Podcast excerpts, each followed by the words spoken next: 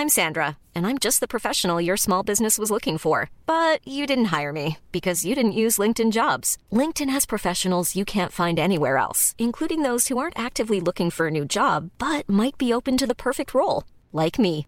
In a given month, over 70% of LinkedIn users don't visit other leading job sites. So if you're not looking on LinkedIn, you'll miss out on great candidates like Sandra. Start hiring professionals like a professional. Post your free job on linkedin.com/people today. Porque el mundo actual no se entendería sin la economía y los negocios. Acompaña a Mario Maldonado, el columnista de negocios más joven y objetivo del periodismo financiero, en su programa Bitácora de Negocios. El resumen. De acuerdo con estimaciones de la Organización para la Cooperación y Desarrollo Económicos, 9 va a hacer que la tasa de desempleo en México alcance hasta 7.5% al cierre de 2020. Este incremento equivale a 2.27 millones de desempleados más que el año anterior. El subgobernador del Banco de México, Jonathan Heath, publicó en su cuenta de Twitter que la encuesta telefónica de ocupación y empleo del INEGI reveló que se perdieron 12.5 millones de empleos en abril, de los cuales se recuperaron 300 mil en mayo. Sin embargo, la pérdida laboral más grave fue la pérdida de 18.4 millones de empleos de tiempo completo en abril y otros 1.8 en mayo. La economía mexicana tendrá una caída de 9.2% este año, de acuerdo con la más reciente encuesta publicada por Citibanamex, la cual fue realizada a 28 instituciones financieras y casas de bolsa. Petróleos Mexicanos se convierte en una de las empresas más endeudadas entre las compañías petroleras del mundo. La deuda de Pemex es de casi 105 mil millones de dólares y se sigue acumulando, por lo que la empresa estatal está preguntando a algunos de sus contratistas si pueden esperar hasta el próximo año para recibir el dinero que se les debe ahora.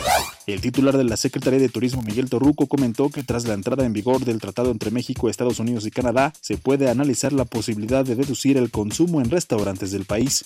El Banco de México confirmó que ayer martes, alrededor de las 13 horas, su página web principal fue objeto de un intento de degradación de servicio. En Twitter, quien señala ser Anonymous México se adjudicó el hackeo y amenazó con tirar también la página de la Secretaría de Hacienda.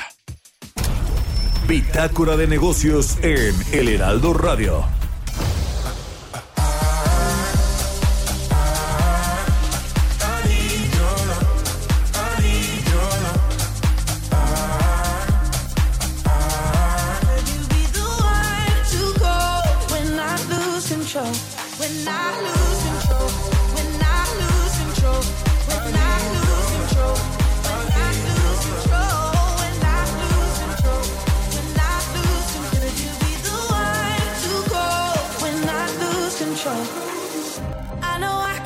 Destructive, and I can change the atmosphere. all I ask from you is patience, some patience, some patience. Just let me know, can you be the one to hold and not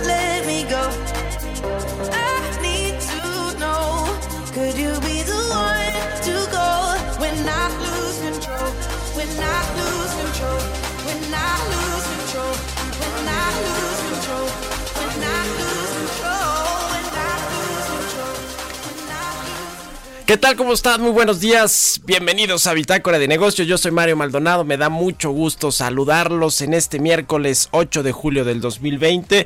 Saludo con mucho gusto a quienes nos escuchan a través de la 98.5 de FM aquí en la Ciudad de México. También en Guadalajara, Jalisco por la 100.3 de FM y en Monterrey, Nuevo León por la 90.1 de FM. También a los que nos siguen a través de la página heraldodemexico.com.mx. Iniciamos este miércoles, como siempre, con un poco de música. Esta semana, recuerda, estamos escuchando canciones que más aparecen en los videos de TikTok. Esta se llama Lose Control. Es de Medusa, Becky Hill y Good Boys. Así que, bueno, pues le entramos a la información. Vamos a hablar con Roberto Aguilar en breve, como todos los días, sobre lo más importante que hay en los mercados financieros del mundo y de México. Sobre todo, pues hoy que es esta visita del presidente López Obrador a la Casa Blanca, ya Washington, para reunirse con Donald Trump. Vamos a platicar también con Angie Chavarría, columnista del Heraldo de México, sobre la Comisión Federal de Electricidad y todo este asunto que tiene con los con las empresas de energías limpias. esta insistencia de ser el pues eh, eh, quien suministra más energía eléctrica en el país, que ya lo es, pero quiere regresar a este monopolio y que bueno, pues esto le afecta a todos los consumidores porque es más caro eh, producir energía eléctrica a través del el carbón y del el combustóleo, que es lo que hace básicamente la CFE. Vamos a platicar también con Alejandro Sainz, él es abogado del Grupo Aeroméxico, sobre esta reestructura de la aerolínea bandera del país, la más importante que tenemos aquí en México, y, también pues eh, va a devolver aviones, está reestructurándose Aeroméxico en Estados Unidos, ya se eh, pues acogió a este capítulo 11 de la ley de quiebras para reestructurarse ordenadamente, obviamente no dejará de operar en ningún momento Aeroméxico, pero bueno, hay varias cosas que está haciendo ahí para salir de este bache del el coronavirus y lo que significó y está significando para el turismo. Vamos a platicar también con Pedro Tello, analista en temas económicos, sobre la baja inversión de México. Eh, salió esta semana eh, la inversión eh, fija bruta que fue pues con caídas bastante, bastante importantes. Pero bueno, pues cómo llega México con esta baja confianza de los inversionistas, de los empresarios a la cita con Donald Trump y sobre todo a la cita con el TEMEC, que ya empezó a funcionar con todas sus reglamentaciones a partir del primero de julio de este, de este año, es decir, hace apenas ocho días eh, que comenzó el TEMEC. De esto van a platicar, se supone que van a celebrar esto en la Casa Blanca hoy en una cena a las 6.45 de la noche tiempo de Washington. Así que quédese con nosotros aquí en Bitácora de Negocios porque pues yo le voy a presentar ahora el editorial y voy a hablar sobre esta cena de los empresarios mexicanos, Donald Trump, el presidente López Obrador y los empresarios de los Estados Unidos. Son las 6 con 8 minutos.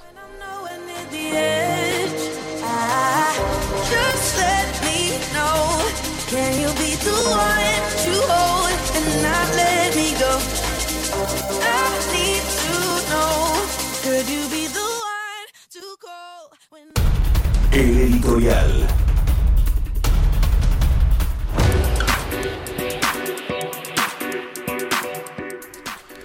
Pues están confirmados ya los 10 empresarios que acompañan hoy en la cena en la Casa Blanca al presidente López Obrador, los empresarios mexicanos. Le platicamos ayer de cinco que están en el Consejo Asesor Empresarial de Andrés Manuel Obrador. Está ahí eh, Olegario Vázquez Aldir, por ejemplo, del grupo Imagen, del grupo Ángeles. Está Ricardo Salinas Pliego de TV Azteca, del grupo Salinas. Está también Bernardo Gómez, el copresidente de Grupo Televisa, quien dicen está muy cerca de Jared Kushner, el yerno y asesor económico de Donald Trump. También eh, le platicamos aquí de Daniel Chávez de Grupo Vidante, quien está supervisando ahora el tren Maya. Le eh, contamos eh, también, bueno, va Carlos Slim, ayer se anunció de casi de último momento que va a acompañar esta comitiva del presidente López Obrador. Que del, lado de los empresarios. Va Miguel Rincón, el compadre del presidente, dueño de Biopapel, va Carlos Bremer del grupo financiero Value, que es amigo de Poncho Romo y de los hijos del presidente. Va Marcos Chabot, que es presidente de Arquitectura y Construcción y, presidente del Comité Central de la Comunidad Judía de México. Y va Patricia Armendaris, directora de Financieras Sustentables, la única mujer empresaria que acompaña a el presidente López Obrador. También va Francisco González, el dueño de Grupo Multimedios, que bueno, llama la atención y es lo que yo quiero poner sobre la mesa rapidísimo que van muchos empresarios de medios de comunicación, los dueños de los medios de comunicación, eh, algunos de los cuales pues el presidente López Obrador ha criticado abiertamente en sus conferencias matutinas. Eh, por, lo, menos van los dueños de los, de los medios más relevantes, más importantes de México, los que tienen eh, pues una, un mayor poder eh, y, también pues un, mayor poder en la opinión pública y son los más grandes, ¿no? Es el caso de Televisa, de TV Azteca, del grupo Multimedios, del grupo Imagen, eh, Multimedios también. Y bueno, Carlos Slim a través de Uno TV y de sus 68 millones de líneas telefónicas donde les envía mensajes a sus usuarios con noticias, con información, pues también es muy relevante ¿no? en el sector de los medios.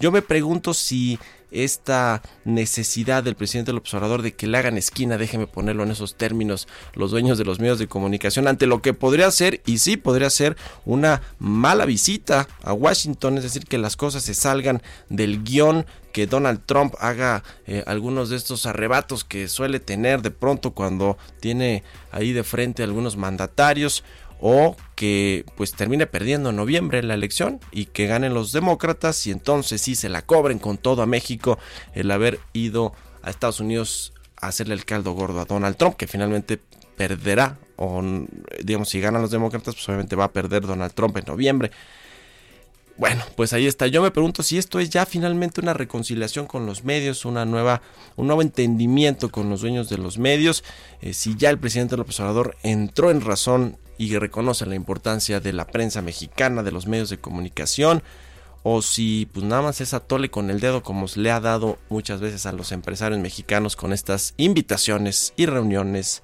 multi, múltiples reuniones que pues no han llegado a nada. Ojalá eso lo digo a título personal, que sea un nuevo capítulo entre la relación de los medios y Andrés Manuel López Obrador y que deje de denostar a todos los periodistas un día sí y otro también en las mañaneras. ¿Usted qué opina? Escríbame a mi cuenta de Twitter, arroba Mario Mal, arroba Heraldo de México, son las 6 con 12 minutos. Economía y mercados. Roberto Aguilar ya está en la cabina de El Heraldo Radio. Mi querido Robert, ¿cómo estás? Buenos días. Mario? Muy buenos días. Fíjate que hoy nos amanecemos con una noticia de que la ministra de Asuntos Exteriores de España descartó la posibilidad de presentarse como candidata para la nueva dirección de la Organización Mundial de Comercio. Un asunto importante porque, como sabes, tenemos a nuestro subsecretario Jesús Seade, pues compitiendo por este puesto y mucho se había hablado de la hegemonía que tenía Europa pues para buscar estas candidaturas y sobre todo para dirigir este organismo. Así es que bueno, pues esto podría ser una situación importante que le allanara el camino a, Jesús Seade para que finalmente sea la cabeza de la Organización Mundial de Comercio. Por cierto, fíjate que él ayer estuvo en, presente en una en un Zoom, en una videoconferencia, hablando sobre el tema.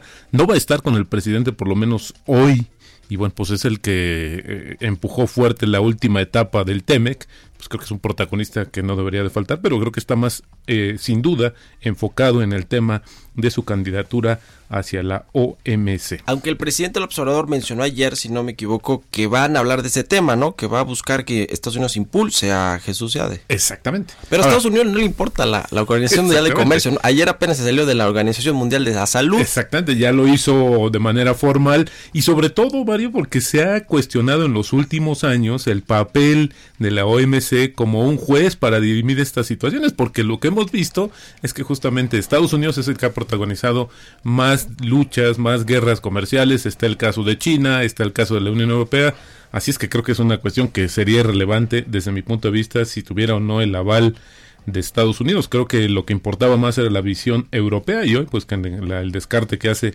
eh, la potencial candidata de España, pues creo que eso es una buena noticia para los planes de Jesús Seade. Te comento que las acciones asiáticas, Mario, reportaron bajas ante la mayor preocupación ahora sí del aumento de contagios que reportan diversos países. Esto podría minar las perspectivas de rápida recuperación económica, mientras que los precios del petróleo también cayeron por temores del exceso de la oferta. Los mercados de Europa también se ajustaron levemente y los futuros de los mercados estadounidenses le reportan ligeras bajas, un elemento que también incide eh, Mario, ya en las decisiones de los inversionistas es el inicio de, de, la temporada de reportes corporativos del segundo trimestre del año que ya van a reflejar más ampliamente las consecuencias de la pandemia. En México ya empezamos, ayer el Grupo Televisa fue la empresa que estrenó la temporada de reportes corporativos del segundo trimestre. Y ayer, justamente los casos confirmados de coronavirus en Estados Unidos sumaron más de 3 millones lo que amenaza justamente con desbordar los hospitales y servicios médicos en el país que encabeza la lista de mayores decesos ya con 130 mil, número que sin embargo podría aumentar en los siguientes días por este tema del feriado del 4 de julio. Además, los visitantes de otros tres estados que arriben a Nueva York tendrán que pasar 14 días en cuarentena justamente para controlar la propagación del coronavirus. Con la adición de estos tres estados ya suman 19 que están incluidos incluidos en las restricciones. Fíjate que Nueva York, que fue, llegó a ser pues el epicentro de la pandemia en Estados Unidos, pues lo, ahora trata de que se de que vuelva a regresar justamente a esta situación. Igual Disney, la empresa insistió que en sus planes de reabrir el sábado sus parques temáticos en Orlando, Florida, donde los casos de coronavirus se han disparado en el último mes. De hecho, ahora se dice que el, que el epicentro en Estados Unidos sería Florida, con el recuento diario del estado superando los 10 mil casos tres veces más durante la última semana, mientras que la tasa de mortalidad aumentó a 19%, esto también en la última semana, lo que elevó el número de decesos en el estado a más de 3.800. Algunos de los trabajadores han firmado una petición para que Disney retrase la reapertura del Walt Disney World, el complejo hogar de los parques temáticos más visitados del mundo, que fue cerrado justamente en marzo. Las compañías más de energía más grandes de China avanzan en la transferencia de de su infraestructura de oleoductos y gasoductos para crear una empresa de infraestructura que va a controlar el gobierno y va a ofrecer a los productores de petróleo y gas acceso neutral a la infraestructura energética para impulsar la inversión privada en la exploración de petróleo y gas. La nueva entidad nacional tendrá un valor estimado en 40 mil millones de dólares. Deberá de estar lista en septiembre, pero sé que a finales de julio ya habrá que justamente de concretarse este traslado de los activos de varias empresas, que por cierto ayer anunciaron la contratación de asesores financieros, grandes bancos de inversión justamente para avanzar en este proceso. Sin duda un tema muy interesante, dada la importancia que tiene China como consumidor y productor de hidrocarburos en el mundo. Y bueno, ayer lo más sonado, Mario, también esta decisión de City Banamex de recordar su proyección que ya nos platicaba Jesús en el resumen, ahora es 11 menos 11.2, pero bueno, eh, importante decir que el, uno de los, eh, los eh, argumentos de este ajuste son las decisiones políticas inadecuadas para responder a la pandemia.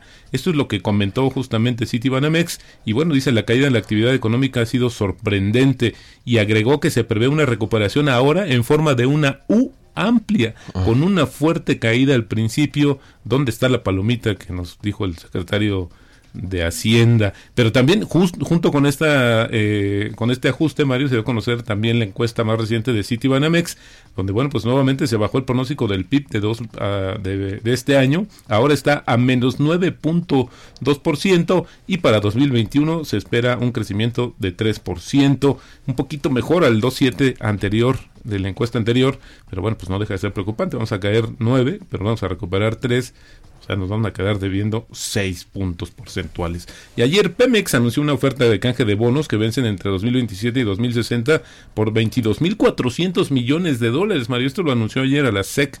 Por, eh, la compañía no detalló las fechas de la operación o las condiciones para los tenedores, donde también había que pagarles, porque generalmente es lo que sucede, te intercambian los bonos y tienes que pagar algún premio, pero bueno, pues dijo que estos bonos habían sido emitidos entre 2019 y principios de 2020, así es que a ver cómo responde el mercado a esta proporción, a esta oferta que está haciendo justamente la petrolera más endeudada del mundo y la inflación se da a conocer mañana, se habría acelerado en junio por encima de la meta del 3%, esto debido al tema de los precios de la gasolina, Mario, entonces mañana se va a dar a conocer, eh, la tasa sería de 3.2% en una tasa anual, eso es lo que está estimando la agencia Reuters, y el tipo de cambio, Mario, en estos momentos en 22.70, así inicia la cotización de nuestra moneda.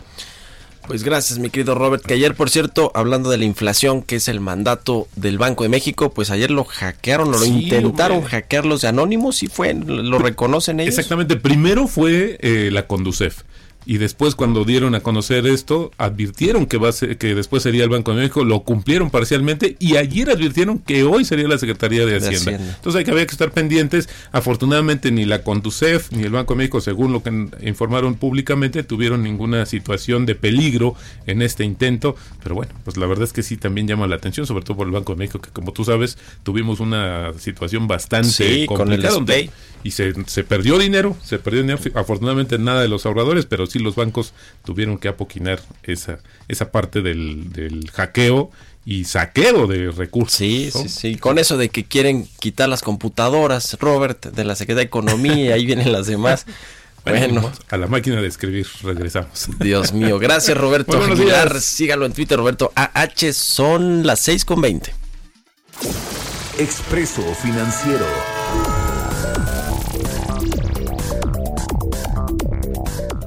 Está en la línea Angie Chavarría, colaboradora de Bitácora de Negocios y columnista de El Heraldo de México, lista con su expreso. Mi querida Angie, ¿cómo estás? Buenos días.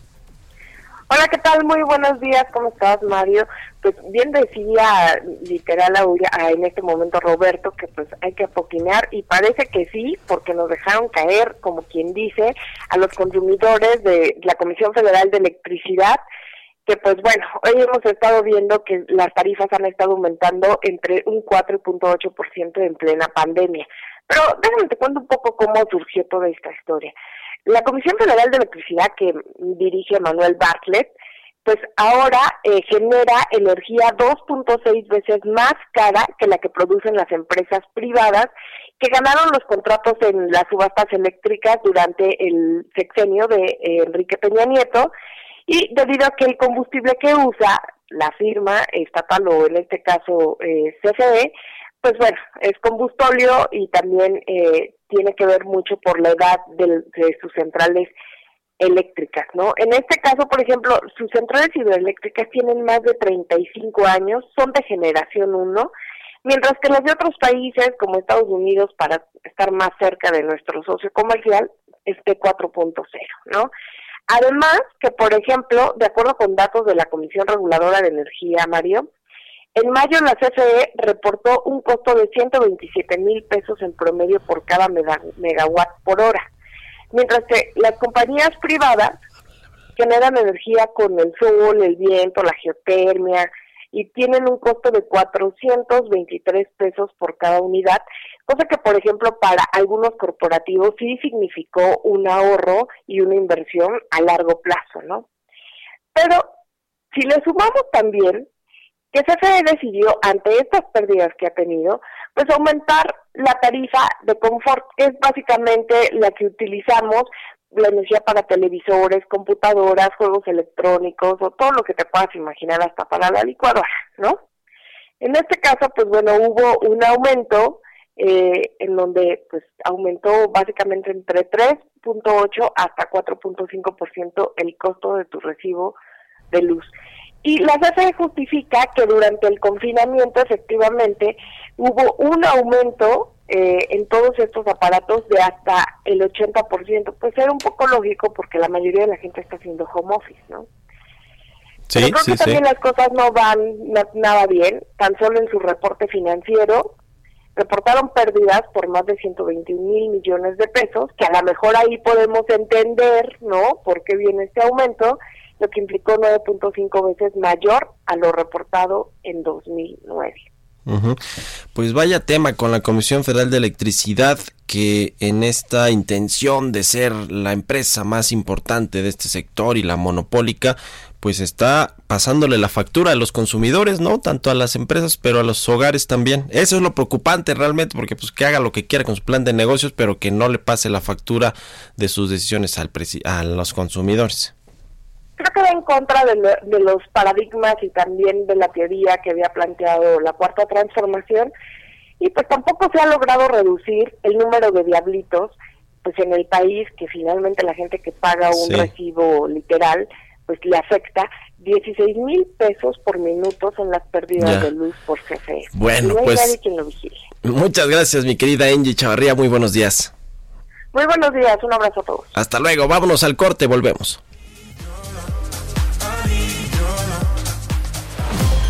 Continuamos en un momento con la información más relevante del mundo financiero en Bitácora de Negocios con Mario Maldonado. Regresamos. Heraldo Radio, la H que sí suena y ahora también se escucha. Estamos de vuelta en Bitácora de Negocios con Mario Maldonado. Entrevista.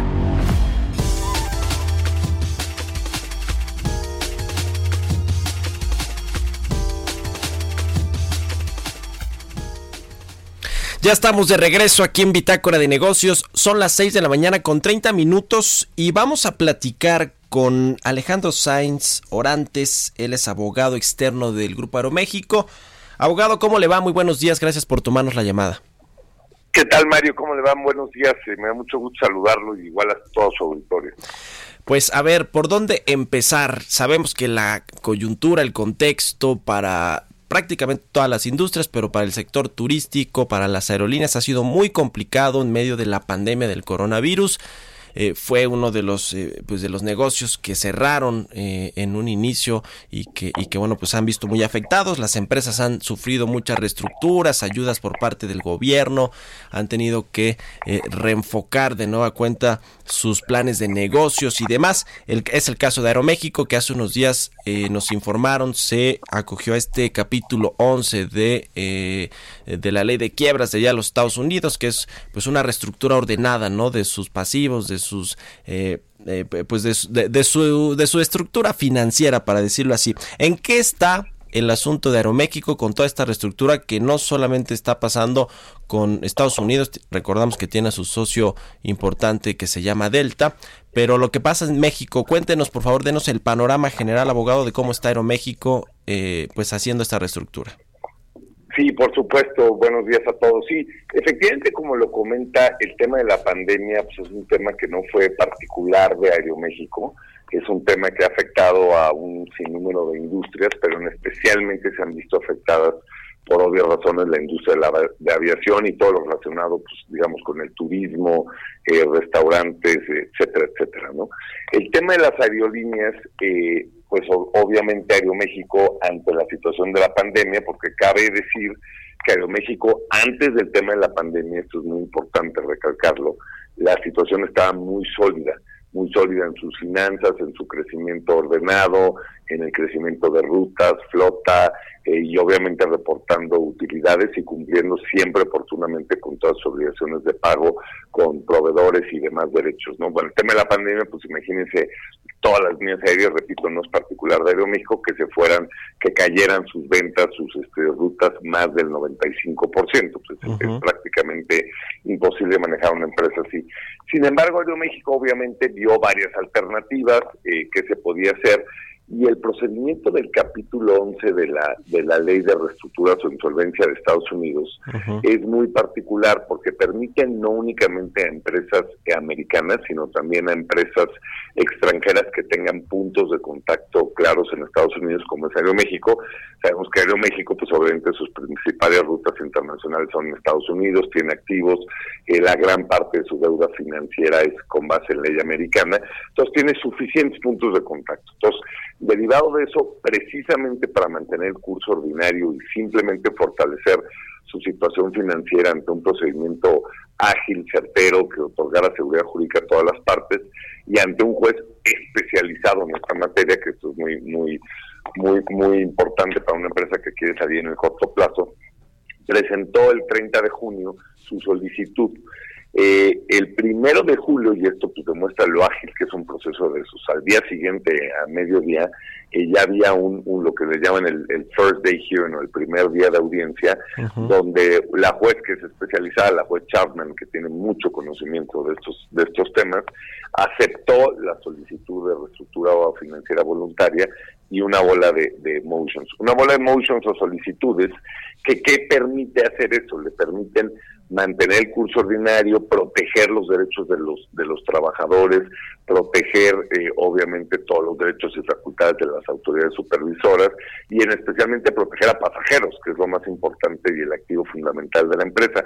¿A qué me refiero con proteger a los pasajeros que tienen toda la garantía que todos sus, puntos del programa de lealtad, del programa de Club Premier, del programa Sky, eh, todos los vouchers o boletos que no hubieran utilizado, los boletos en el curso ordinario que acaban de comprar para, para fechas futuras o que comprarán, está completamente garantizado. Y entonces, eh, esto nos va a permitir también tener acceso a un financiamiento, que es lo que le llaman en Estados Unidos el deep financing, que es muy común, eh, donde pues, hay acreedores con apetito de prestarle dinero e invertir con empresas que están pasando por estas situaciones, porque es muy certero.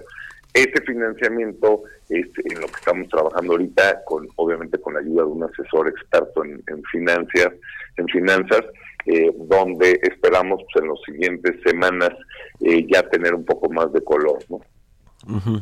A ver, ¿cuánto es lo que necesita Aeroméxico, abogado, eh, tomando en cuenta este financiamiento y lo que están reestructurando en términos de activos y de vencimientos de corto plazo con, con, los, eh, eh, digamos, accionistas o tenedores más bien de los bonos y en fin? ¿Cuánto, digamos, de qué montos estamos hablando? ¿Hay un dato, alguna cifra que nos pueda dar luz sobre, sobre la importante, sobre la importancia de hacer esta reestructura? Eh, sí, mire, todavía eh, los asesores financieros, el asesor financiero Rothschild y el asesor operativo Alex Partners con Skyward están acabando de determinar eh, conforme al plan de negocio revisado cuánto se necesitaría precisamente para, para hacer frente a esta situación. Sí son, eh, digamos, algunos cientos de, millones de dólares, pero lo más importante es esto. Lo más importante es que ha habido un apetito, no, no le puedo todavía eh, revelar los, los datos porque estamos sujetos a un tema de confidencialidad, que es normal en este tipo de procesos, eh, quieren entender, pero pero ha habido, le, digo sinceramente, más de 50 bancos, fondos eh, institucionales con interés y estamos en un proceso ya activo de, auditoría financiera para que hagan su oferta de, de más de más de 20 de 20 interesados. ¿Qué sucede en estos casos? Pues obviamente se revisa la situación actual, se revisa cuándo se van a necesitar para hacer frente a la situación financiera al salir del proceso eh, y con base en eso, en un nuevo plan de negocios, en una necesidad de flujos, también el que le va a prestar pues le tiene que hacer sentido, no, no es nada más que Aeroméxico alce la mano y diga necesito uno, necesito veinte, ¿no? Este, ellos les tienen que hacer sentido como, como como eh, los oferentes. Pero lo, lo, importante es que te da plena certeza y una vez que se presente el financing y lo apruebe la juez, no hay eh, ningún tema de inseguridad jurídica, sino todo lo contrario, que los dineros entran y, se, y van a servir precisamente para salir de, este tema de la situación financiera totalmente sólidos y fortalecidos. En México, ¿cuál es el panorama? ¿Cuál es la situación, abogado? Porque, bueno, sabemos que ya a partir del 30 de junio se inició este proceso de reestructura financiera en o bajo el capítulo 11 de la ley de quiebra de Estados Unidos, que es un tema más particular. En México, Aeroméxico va a caer o va a llegar al concurso mercantil o cuál es el asunto, el panorama que se ve para, para México. Sí, por supuesto. Eh, y esa pregunta es muy interesante porque inclusive pues yo como como pasajero, no nada más como abogado, sino como pasajero, como lector, pues uno siempre va siguiendo las, las noticias y hay un poco de desinformación eh, allá afuera en algunos este, fuentes, ¿no? Eh, no sé, una empresa en, en, reestructura bajo el capítulo 11 no necesita necesariamente un concurso mercantil. Este es el símil. En, una empresa como Aeroméxico es una línea aérea internacional global y por las características que tiene, que realmente es un tema de los arrendamientos, el tema financiero, no es necesario un concurso mercantil. Lo que sí es necesario, y obviamente la empresa lo está haciendo muy bien, es estar en contacto con todos sus proveedores nacionales, que obvio tiene varios, además de los internacionales, eh, en el sentido de que se tienen que, tener, que quedar totalmente protegidos, como es el caso, porque la orden de la juez precisamente fue en el sentido de pagar en el curso ordinario y con toda prontitud cualquier gasto indispensable que la empresa necesite. Es mucho más seguro para un proveedor indispensable que la empresa esté en el capítulo 11, que ni siquiera no esté, o que esté en un concurso mercantil, que sería lo mismo, pero nada más nos complicaríamos más la vida ante tantos procesos judiciales. Por otro lado, repito, a los pasajeros nada les debe de preocupar, porque esta es una reestructura financiera, y, lo, y el gobierno y los operadores de los aeropuertos, que como usted bien lo sabe, pues los aeropuertos principales están concesionados a particulares, excepto por el aeropuerto eh, de la Ciudad de México, donde la empresa tiene una relación excelente con cada uno y han mostrado tanto el gobierno, cabe señalarlo, como obviamente los operadores que han demostrado un apoyo total a una empresa de, del, tamaño y de lo que representa como bandera de México, como GAP, inclusive el operador, ellos mismos la semana pasada anunciaron un, desplegado, un evento relevante en el sentido de que iban a estar apoyando eh, eh, Aeroméxico. Otro tema que por supuesto la empresa tiene que cuidar y que lo ha hecho con el apoyo de los empleados son la parte de los sindicatos, ¿no? Eso es un, un, el contrato colectivo y las relaciones laborales se rigen bajo bajo ley mexicana, pero la empresa desde el día uno ha tenido el apoyo de sus empleados, porque esto no no es una situación de que de Aeroméxico particular, es un tema de la pandemia. Cualquiera que esté metido en la industria, pues sabe que hay que apoyarnos para, para salir. Entonces, eh, eh, la relación con los sindicatos es excelente, se tienen contratos colectivos que se están cumpliendo, todos los empleados de todos los niveles, que todos son importantísimos, han apoyado con algunas reducciones temporales, con algunos apoyos vía aportaciones voluntarias, ¿no? Entonces, no nos debemos de preocupar en México y, en conclusión, no necesitamos un concurso mercantil. En México, ya. Eh, ahora, en la reestructura, abogado, ¿está considerada una capitalización de algún nuevo socio, de los socios actuales de Aeroméxico, o, o no? ¿O está descartada esta opción? Y lo pregunto porque en el sector, pues es común que eh, cuando pasan este tipo de crisis eh, lleguen nuevos socios o, o, le inyecten liquidez, digamos, por parte de, de, de, un nuevo socio o de los que ya están. Sí, le, le explico.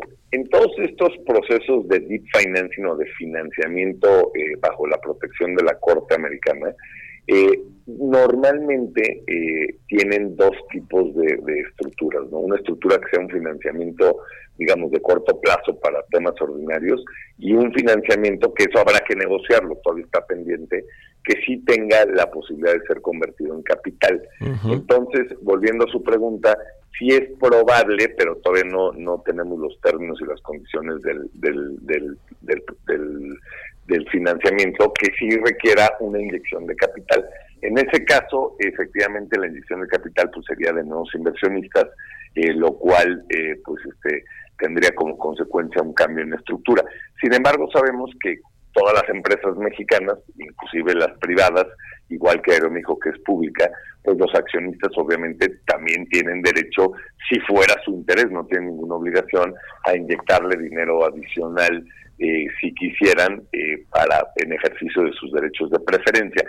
Pero usted lo dice muy bien, es, es muy común en estos procesos eh, donde, donde si hay una porción que se ha convertido en acciones, eh, pudiera existir un, un cambio eh, en la composición accionaria, ¿no? Pero por lo pronto la parte de Delta, que pues Delta ha mostrado un, un apoyo total a la empresa, como sabemos Delta eh, desde los desde la década de los 90 ha ido incrementando su participación, primero únicamente con el plan, son socios fundadores eh, del, del, programa de SkyTeam, luego uh -huh. con el código compartido famoso, fue incrementado su participación hasta llegar al 49%, que es el máximo que se permite de inversión extranjera directa, eh, y obviamente Delta y Aeroméxico, que eso está protegido por las órdenes del juez, son parte de, este convenio de cooperación que se llama el Joint Cooperation Agreement, que le da a Aeroméxico unas ventajas eh, fabulosas respecto a cualquier competidor, porque abre todo su panorama de distintas oportunidades y rutas eh, con Delta, pues en las compañías más sólidas a nivel mundial. Sí. ¿Cómo está este asunto de la devolución de aviones, abogado, estos contratos de arrendamiento que van, pues algunos a, a, cancelarse o me imagino a posponerse? Se habla de 23 aviones, tanto de Aeroméxico como de Connect, la eh, subsidiaria o la otra empresa del grupo. ¿Cuántos aviones y por qué se están regresando? Sí, eh, parte de, de, las ventajas del, del, procedimiento bajo el capítulo 11 no es, una, no es únicamente las que mencioné como mantener el curso ordinario, fortalecer situación financiera, obtener estos financiamientos, obviamente tener una protección a cualquier demanda, que es lo que se le llama el stake. En México sucedería lo mismo, ¿eh? uh -huh. son medidas precautorias, no, no es nada ajeno a nuestro procedimiento, pero también te permite hacer una revisión de tus contratos operativos. ¿Qué quiere decir eso? Que todos tus contratos que sean necesarios para el curso ordinario los vas a confirmar, es lo que se llama un, honor o un confirmation, en el sentido que tus contrapartes tienen la certeza que los vas a cumplir, pues le da seguridad. Pero también te permite, como parte pues, de tu revisión de tu misma plataforma comercial eh, eh, y de la situación de la situación de la propia empresa, eh, dar por terminado algunos eh, contratos que realmente no estén asociados con tu, con tu plan de negocios. Entonces, a través de eso haces un proceso ordenado y eficiente eh, que, que, te permita eh, deshacerte, digamos, de obligaciones de pago innecesarias. Eh, esto es, un, es una moción que se solicitó el viernes 3 de julio a la, a la juez.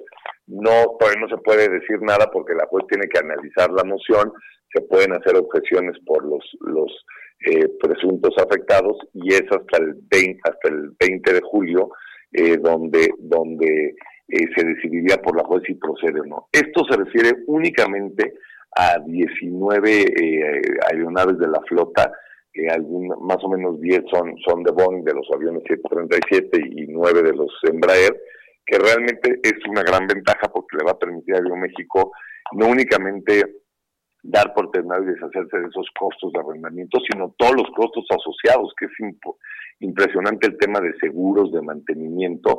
Entonces, eh, con esto, pues das por terminado esos contratos y te liberas de obligaciones de pago innecesarias. Pues sabemos que obviamente se está recuperando la poco a poco el tema de de los vuelos, la gente está volviendo a tener confianza, están abriendo algunas fronteras, pero para nada estamos en las situaciones antes de, de, marzo, ¿no? Sí, sí, Entonces, pues sí es necesario adelgazar si quieres mantener el curso ordinario. No tiene ningún sentido para una empresa tener este eh, eh, una flota que, que no te permita, ¿no? Entonces hay que esperar el 20 de julio para dar un, un, una, un anuncio realmente al público, porque únicamente lo que se hizo es es este solicitárselo a la juez, pero por lo pronto se sigue con esas obligaciones hasta que la juez lo decida el 20, ¿no? Pero tomamos en cuenta que México tiene una flota de aproximadamente 120 aeronaves, entonces realmente esta reducción no tiene ninguna afectación a, a, los pasajeros y a clientes leales como podemos ser usted y yo y varios de su audiencia. Pues muy interesante que todo salga bien en pro de los pasajeros, de los trabajadores de Aeroméxico y pues de la empresa que es que es la línea bandera de nuestro país. Muchas gracias, abogado Alejandro Sainz Orantes, abogado externo de Grupo Aeroméxico, por haber tomado la llamada y por habernos explicado y ayudado a entender qué significa esta reestructuración de la empresa Aeroméxico. Gracias a ustedes por su oportunidad y quedo siempre a sus órdenes si necesita su audiencia cualquier aclaración. Muchas gracias, muy buenos días. Son las 6 con 47 minutos. Historias empresariales. Bueno, pues en esta nueva normalidad para muchas empresas, otra de las compañías que está transformándose y buscando opciones para generar ingresos es, es, Walmart de México, que va a transformar 160 estacionamientos en autocines así como lo escucha, está buscando Walmart pues cómo generar ingresos y, bueno, pues una de las opciones es que 160 estacionamientos sean autocinemas. De todo esto nos cuenta Giovanna Torres en la siguiente cápsula. De acuerdo a las exigencias de esta nueva normalidad, Walmart se ha interesado por acrecentar su oferta. A partir de agosto convertirá 160 estacionamientos de sus tiendas en Estados Unidos en autocinemas. La iniciativa se extenderá hasta octubre, proyectando más de 300 filmes. La cadena de autoservicios se ha asociado con Tribeca Enterprises, compañía de medios respaldada por Robert De Niro, quien será la responsable de la programación. Las ubicaciones y títulos aún no se revelan, pero serán presentados en un sitio web especial. Cabe mencionar que esta industria ha sido a nivel global de las más golpeadas. Tan solo en México ha perdido alrededor de 1.500 millones de pesos al mes. Cabe destacar que la empresa de medios está apostando fuerte a esta forma de cine, por lo que también tiene convenio con IMAX y AT&T. En cuanto a servicios adicionales en las salas, Walmart planea ofrecer venta de palomitas y bebidas entregadas directamente a los vehículos de los clientes. La noche familiar incluirá películas exitosas, apariciones especiales de cineastas y celebridades. La adecuación de algunos espacios es indispensable para mantener las actividades con el mínimo riesgo de contagio. A medida que continúa la pandemia de COVID-19, los autocinemas están regresando como una alternativa recreativa, mientras los cines tradicionales siguen cerrados. Para Bitácora de Negocios, Giovanna Torres. Entrevista. Oiga, pues en el contexto de esta visita del presidente mexicano a Estados Unidos, que por cierto ya está llegando ahí a Washington al monumento de Abraham Lincoln, va a hacer una, una ofrenda en este monumento. Están ya ahí todo, todo el gabinete, bueno, los que lo acompañan, la secretaria de Economía, el canciller Marcelo Ebrard, la embajadora eh, de México en Estados Unidos, en fin. Pero en medio de esto y de que van a, pues a eh, celebrar este TMEC, este nuevo acuerdo comercial, pues en medio de esto en México hay malas noticias. Le dijimos aquí el dato de la inversión fija bruta para el mes de abril que se desplomó 37.1%. Y pues cómo llega México a esta cita con el TEMEC y con estos datos en, en términos de inversión. Me da mucho gusto saludar a mi querido amigo Pedro Tello, analista de temas económicos. ¿Cómo estás, Pedro? ¿Cómo ves este asunto con el arranque del TEMEC y estos datos de la inversión? Mario, buenos días, qué gusto saludarte a ti también y a quienes nos escuchan. Fíjate que tengo la impresión de que en pocas oportunidades, yo diría solo en el 1994 y ahora, México llega a una reunión con Estados Unidos en una condición de abierta debilidad.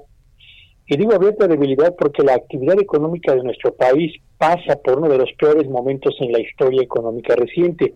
La caída en la generación de riqueza, el colapso en el mercado laboral, la caída sin precedentes en la inversión productiva, la caída también en las exportaciones hacia Estados Unidos, el descenso considerable de los eh, pedidos procedentes del mercado estadounidense, colocan a México frente a una circunstancia de abierta debilidad en esta visita hacia Estados Unidos, justo cuando va a entrar en vigor el, digamos, el acuerdo remix del libre comercio entre México, Estados Unidos y Canadá. ¿Qué es lo que define, yo diría en el presente eh, inmediato, la condición de la economía mexicana? Yo diría que dos cosas fundamentalmente, Mario Auditorio. Primero, tenemos una inversión productiva que acumula 14 meses consecutivos en retroceso.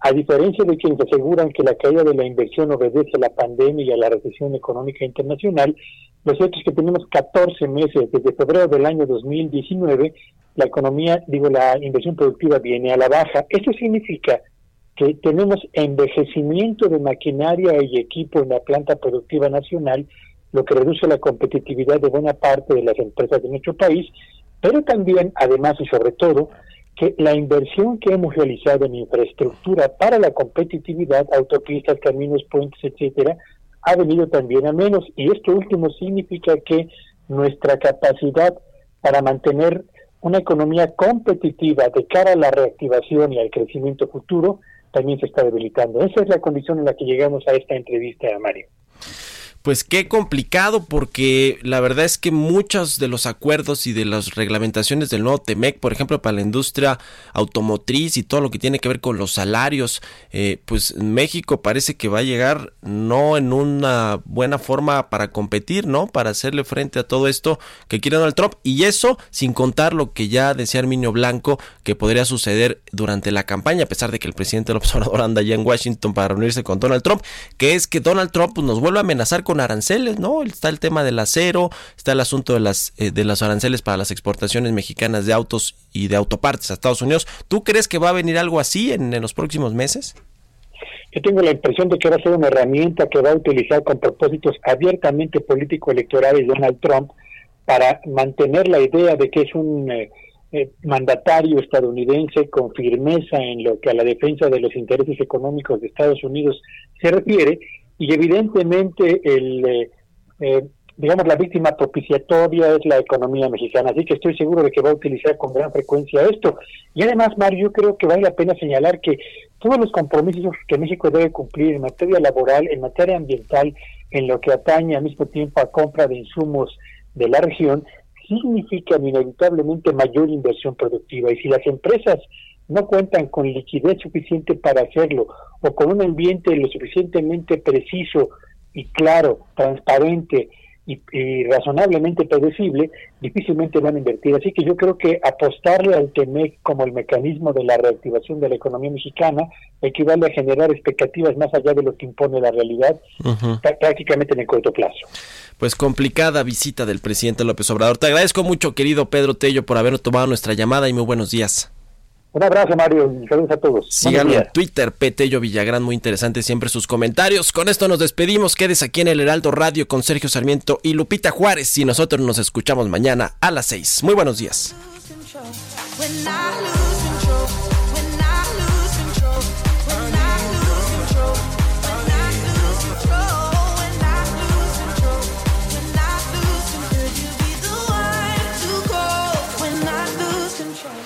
Esto fue Bitácora de Negocios con Mario Maldonado, donde la H suena y ahora también se escucha. Una estación de Heraldo Media Group.